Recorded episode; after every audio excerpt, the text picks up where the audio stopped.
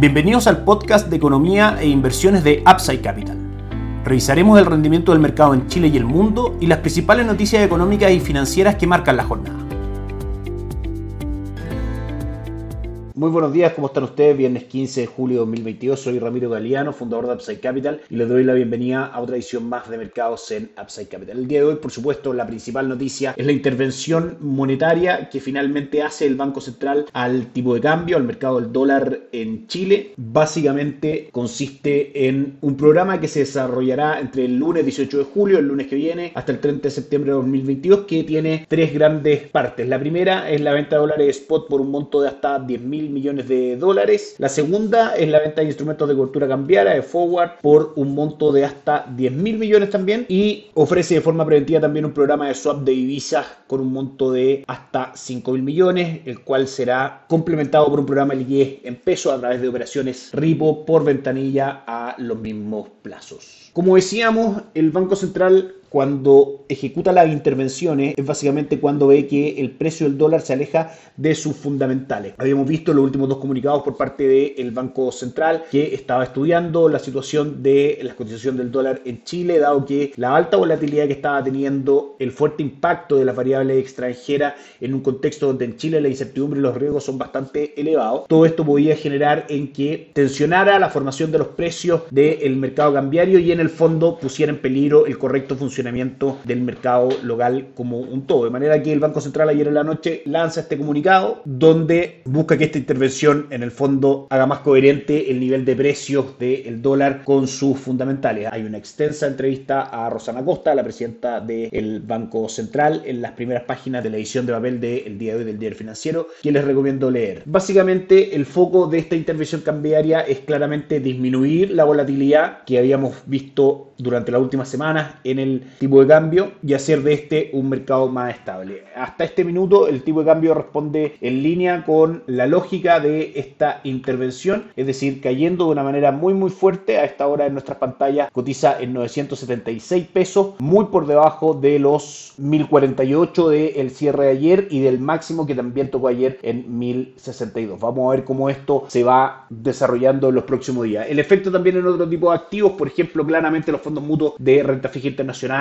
locales van a sufrir una corrección producto de que estos mercados están expuestos al dólar y que claramente esta intervención hace que el dólar tienda a caer por ahora. También los fondos mutuos de renta fija podrían verse impulsados por esta maniobra del Banco Central, dado que un dólar más barato, que es lo que hoy día está produciendo esta intervención, genera menor presión inflacionaria, es decir, menores posibilidades de que el Banco Central suba la tasa de interés. Recordemos que la relación es inversa en la renta fija, si hay menores posibilidades de que la tasa siga subiendo y se mantenga, la renta fija va a tender a subir. Es la principal noticia que tenemos el día de hoy en el mercado local. Le recordamos que ayer, como decíamos, el dólar cerró en 1048, en este minuto cotiza en 975,70. El IPSA subió 0.36% a 5.136 puntos y el cobre cayó un 0.7% cerrando el día de ayer en 3,27. Les recordamos que en Upside Capital somos asesores independientes de inversión para personas y empresas que invierten en el mercado financiero tanto local como global. No administramos capital con instrumentos propios ni recibimos el dinero de los clientes, hacemos asesoría objetiva y sin seco buscamos la mejor alternativa de inversión para cada uno de ellos y los hallamos llevando sus inversiones a algunas de las administradoras de fondos asociadas con Upside Capital, como la Rain Vial y Dow Principal, entre otros. Luego mantenemos una constante comunicación con nuestros clientes realizando supervisión y seguimiento de su estrategia de inversión y de sus operaciones a través de nuestro equipo de atención a inversionistas. Bienvenidos a una asesoría objetiva sin seco y con una mirada global. Bienvenidos a Upside Capital. Suscríbete a nuestras redes sociales, el link en YouTube, Instagram y Spotify. Visítanos en www.upsidecap.cl, déjanos tus datos y te contactaremos para conversar. Mercados alrededor del mundo, específicamente Estados Unidos, una jornada ayer mixta, el Nasdaq terminó prácticamente plano, subiendo un 0.03%, el S&P cayó un 0.3% y el, Dow Jones cayó un 0.46%. Entre las principales noticias en el mercado extranjero tenemos las declaraciones de James Bullard, el presidente de la Reserva Federal de San Luis, que comenta su visión respecto a que la tasa política monetaria de Estados Unidos debería estar en el 3.75%. Recordemos que tuvimos datos inflacionarios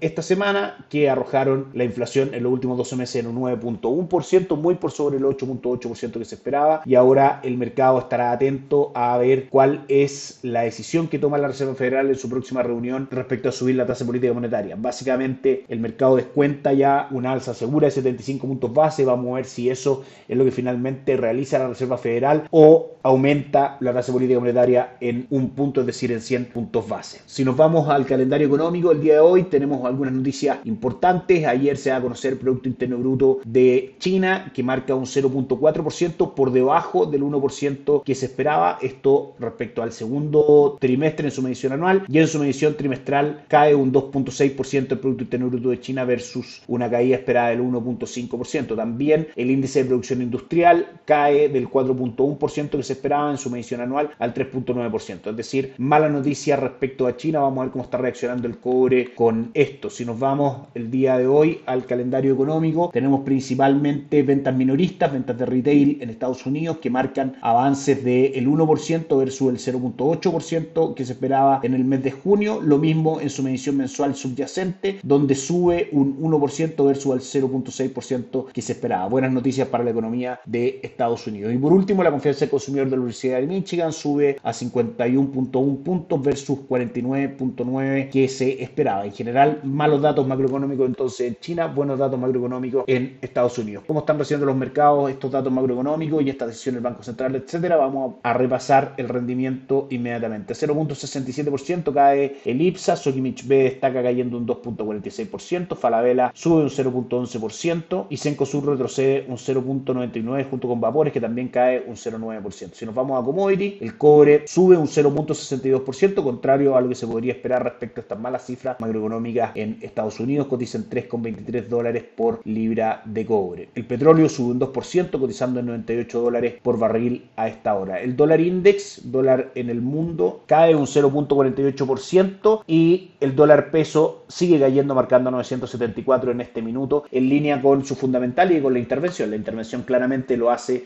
retroceder. Una caída en el dólar en el mundo también ayuda a eso y una alza en el cobre, por supuesto, que también va en línea con los fundamentales. Vamos a estar atentos a ver qué ocurre con esto y lo vamos a estar monitoreando muy de cerca. Y por último, los mercados en el mundo, Nikkei 225, el índice de Japón sube un 0.54%, el Hansen de Hong Kong cae un 2.19% y el índice de Shanghai cae un 1.64%. Este índice sí siente bastante los malos datos macroeconómicos de China. Europa, una buena jornada, 2.76% arriba del DAX alemán y 1.79% arriba del Eurostock 600. Y Estados Unidos sube fuerte el Dow Jones un 1.8%, el S&P 500 arriba también un 1.53% y el Nasdaq un 1.24%.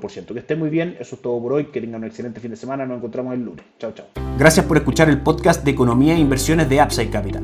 Te invitamos a visitar nuestro sitio web www.upsidecap.cl y contactarnos para brindarte una asesoría objetiva, sin sesgo y con una mirada global para tus inversiones.